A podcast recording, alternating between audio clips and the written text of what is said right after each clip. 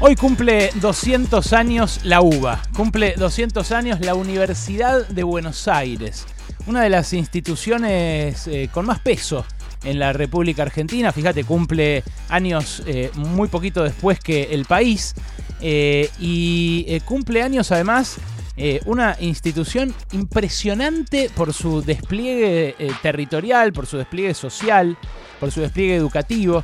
Yo no soy objetivo porque eh, yo estoy muy orgulloso de mi universidad, de la UBA, y le quiero dedicar este espacio porque es, eh, como digo, una institución impresionante, una gigantesca trama educativa, científica, social, de extensión universitaria también, eh, que transitan decenas de miles de personas a diario, que sostienen miles de docentes que trabajan gratis o por poquísima plata, poquísima, ¿eh? poquísima plata, y que además le cambió la vida a varias generaciones de argentinos y argentinas.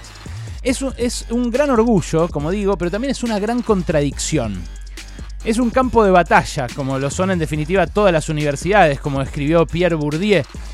A mí me, me, toca especialmente de cerca porque yo transité mucho de mi vida en la UBA. Yo fui a un colegio de la UBA y después fui a Ciencias Económicas, la facultad más grande de la UBA por la cantidad de alumnos. Y después también enseñé en esa, que es la, facultad más grande de América Latina. En esa época, en la, en la mía, cuando era estudiante, tenía 60.000 alumnos. Ahora creo que tiene incluso un poquitito más. Y la universidad en general, eh, y la UBA en particular, te marcan para toda la vida. Te marcan, eh, te marcan eh, sus pasillos, te marcan sus aulas, te marcan sus colas para hacer trámites. En, el caso de la uva es algo que en mi época empezaba con la revisión médica en la calle Hidalgo, con los trámites imposibles de Ascuénaga 280, papeles que te tenías que guardar, cinco años, porque si no, no te daban el título, amenazas de ese tipo. Fue una burocracia tremenda. Eh, y después, además, seguía, seguía en las aulas, en las aulas frías, en las desvencijadas, en las superpobladas. Eh, en las que se venían abajo, me acuerdo, en Puan cuando dice el CBC, en las fotocopiadoras, en los bares, en las asambleas, en las tomas, en las fiestas también. La uva es un fenómeno eh, complejísimo. Es eh, que muchos hijos de laburantes, de camioneros, de taxistas, de mecánicos, de peluqueras, de empleadas domésticas, que, que, muchos de ellos hayan podido tener la misma educación, los mismos amigos. Esto es importante porque no es solo la misma educación es el mismo hábitat, es los mismos amigos, es la misma voz, las mismas discusiones y las mismas profesiones también que un hijo de empresarios que vivía en un triplex en Avenida Libertador o en Figueroa Alcorta. Eso es la educación universitaria en Argentina. Ante todo es eso, es un, es un hecho terriblemente democrático, con, con muy pocos parangones en el mundo. De verdad, muy pocos, muy pocos casos como el de la uva. Ese es una marea de hijos de laburantes que año a año se tiran el lance de pegar ese ascenso social eh, y que lo logran. Lo logran también en muchos terciarios públicos, como, como los que forman locutores, como los que forman operadores de radio. Es, eh, la educación superior pública en Argentina es, es algo fantástico que tenemos. Eh, es una marea de, esto que les digo, de, de gente excluida que puede llegar a estar incluida en algo.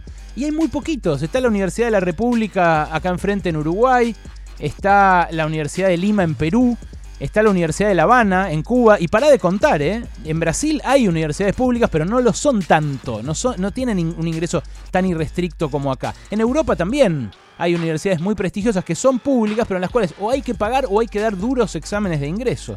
Y en el resto de Latinoamérica directamente hay que pagar. Bueno, el drama de Chile, en parte, es el de sus profesionales endeudados, igual que pasa en Estados Unidos. Que terminás la carrera y tenés, no sé, 20 mil dólares de deuda por una carrera que después tenés que pagar durante toda tu vida profesional.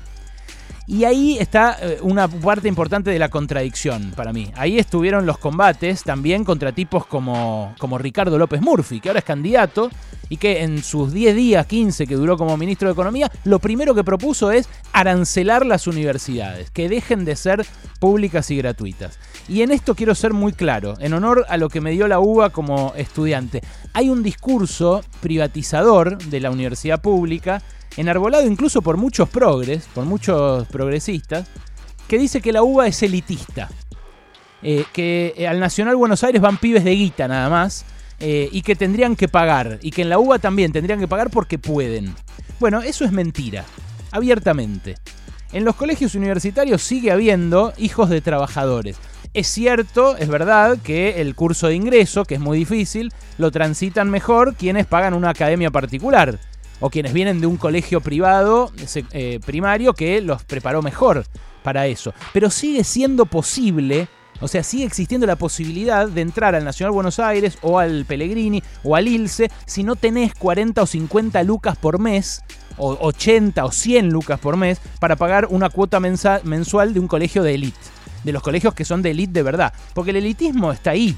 El elitismo está en el Newman, en el, ¿no? en el Cardenal Newman, en el Champagnat, en el San Juan el Precursor, colegios donde se paga por pertenecer a una determinada élite. Bueno, eso no es 100% así en los colegios universitarios. Y ya con que haya la posibilidad de que un hijo de laburantes tenga esa, esa misma educación que el hijo de ricos o empresarios, para mí ya vale la pena que exista, como mecanismo igualador, como mecanismo eh, homogeneizador, como mecanismo integrador de una sociedad que se está partiendo en dos, loco, que si no la ven eh, es porque no lo quieren ver, se está partiendo en dos nuestra sociedad ese momento de encuentro de clases que genera la educación pública, genera especialmente la universidad pública, es algo que tenemos que cuidar para mí como sociedad. En económicas, en la Facultad de Ciencias Económicas de la UBA, sigue habiendo un 80% de pibes y pibas que van a estudiar para contador o para administración. Eh, que no se llama administración de empresas, se llama administración. Eh, y ahí hay muchos que son primera generación de universitarios, porque son carreras con buena salida laboral, que eh, les garantizan un determinado ascenso social eh, y que pegan el salto, efectivamente. A mí me tocó cursar, en el, en el ciclo general me tocó cursar con compañeros de Isidro Casanova. Compañero Julio, me acuerdo que me invitaba siempre a Jesse James y que nos juntábamos a estudiar. Y chabón de Isidro Casanova, sentado al lado mío, que era hijo de arquitecto y de arquitecta y de médico y él era hijo de laburantes muy mal pagos eh, de los 90, incluso desocupados. Y así un montón, y así otros con más guita que yo, que mi familia, obviamente. En las universidades del, conurbano quizá haya más todavía de esto, de pibes de primera generación de, de, universitarios. Pero solamente algunas de esas universidades igualan el prestigio de la UBA.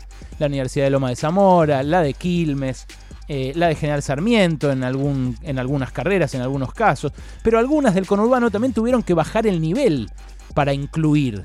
Y ahí aparece de nuevo la, la, contradicción entre lo masivo y la calidad, entre el prestigio y el acceso irrestricto. La paradoja del CBC, que es un filtro, pero no lo es el ciclo básico común de la uva. Pero no es la única contradicción, también hay otra. Hay otra que es entre el prestigio y el orgullo que genera la uva y quienes lo usufructúan eh, y quienes lo explotan y quienes lo van consumiendo. Hay una casta dirigencial en la UBA, una casta que se autocelebra, que se autoasciende, que se autopaga, que se autogenera negocios multimillonarios, una burocracia en el sentido más estricto del término, que es la casta que a mí, y perdónenme la autorreferencia, que a mí me echó como un perro. Me echó como un perro por haber denunciado a los que convirtieron a la uva en un trampolín para sus negocios personales, particulares, y también para su proyección política. Hay un personaje al cual, eh, del cual yo investigué mucho y publiqué detalles de sus negocios conectados con su rol en ese momento como secretario de Hacienda de la UBA, que es Emiliano Jacobiti, que hoy es el padrino político de muchos candidatos radicales eh, y que ganó muchísimo poder en base a lo que hizo en la UBA. Bueno, eh, por orden, por orden de la jerarquía en la cual hoy ocupa un puesto muy importante Jacobiti, porque es vicedecano de Ciencias Económicas, al jefe de la cátedra, donde yo era auxiliar ad honorem, quiero aclarar, ¿eh? iba, iba cuatro, sí, digamos entre eh, bueno, casi una vez por semana iba gratis, porque algunas semanas no me tocaba, pero depende de a cuál auxiliar. Yo iba gratis y para mí era una, una tensión sentarme adelante de los 100 pibes que estudiaban para contador y para administrador, mayor quizás que hablarles acá a ustedes que son miles, eh, o en la tele, donde por ahí son decenas o cientos de miles. Bueno, el momento de dar clase para mí era, era muy grosso. ¿Por qué? Porque sentía que estaba haciendo algo significativo por ellos, por esa vida, y también por mí por lo que les estaba devolviendo. Bueno, Eh, esa casta que me echó a mí es la casta que también discrimina a una cátedra entera del CBC hoy. Hoy sale una solicitada, por ejemplo, en página 12, de la cátedra Marchini de Economía, cuyos miembros fueron despedidos sin causa hace más de un año en un claro acto de discriminación y de persecución política del que se tiene que hacer cargo el rector Alberto Barbieri, que hoy está obviamente sacando pecho, celebrando eh, en muchos medios eh, y jactándose de este prestigio que para mí no le corresponde a él. Es esa misma casta la que va a terminar consumiendo el prestigio de la uva que tanto orgullo hoy está repartiendo también en las redes sociales, salvo que la sociedad que se enorgullece de la uva haga algo por democratizarla. Como me dijo mi amigo Hugo ayer que estábamos discutiendo esto, la crisis intelectual o de producción intelectual de la uva no es otra cosa eh, que el reflejo, que la refracción de la decadencia de la élite porteña y también de la burguesía argentina. Porque así nació la uva, como un reflejo de esa élite ilustrada, acá en la ciudad y en el país. Eh, y, y entonces su decadencia, y la decadencia en general de las universidades, no es un problema de la uva, en sí, sino de una clase dirigente que antes tenía una Victoria Ocampo y ahora se arregla con Patricia Bullrich. Una élite que antes interpretaba un Bioy Casares o un Manucho Mujica Laines y hoy bajó a las profundidades de un Babi Echecopar o de un Eduardo Feynman. O el mismo diario La Nación, que pasó de ser uno de los diarios mejor escritos de Latinoamérica, que tenía a José Martí de corresponsal, y que ahora escribe crónicas de la huerta de Julián Aguada, o entrega reportajes salameros de José del Río a Marcos Galperín hay una distancia enorme entre lo que fue la intelectualidad, la inteligencia porteña de Argentina y lo que es hoy. Y también hay una distancia enorme entre eh, lo que fue la uva y lo que es hoy. Pero eh, me parece que todavía vale la pena reivindicarla. Reivindicarla mirando al futuro, pensando en los próximos 200 años. Eh, porque es para celebrar este cumpleaños de la uva. Y eh, no solo para celebrar, para renovar nuestro compromiso con ese gran movilizador social que es la universidad pública. A la uva, repito, y lo digo muy, muy sentidamente, créanme, créanme porque es mi universidad, es el lugar donde pasé mucho tiempo. A la uva hay que refundarla, pero sin dejar de defenderla. Eh, sin dejar de defender la universidad pública. sin nostalgia de pasados mejores, pero con algo de aprendizaje de una historia tan rica hay que sacarle de encima esas castas de parásitos que hoy inflan el pecho, eh, pero sin desfinanciarla y sin perder de vista que eh, es un motor inigualable del ascenso social. Este cumpleaños no es de esa casta, no es de esos tipos que hoy llenaron de publicidad garpa mientras no le pagan a los docentes ad honorem los medios de comunicación. No es suyo este cumpleaños. Es el de Milstein, es el de Jusey, es el de Sábato, es el de Aldo Ferrer y también es el de los miles y miles de hombres y mujeres que hoy la sostienen a pulmón y en contra de esa casta.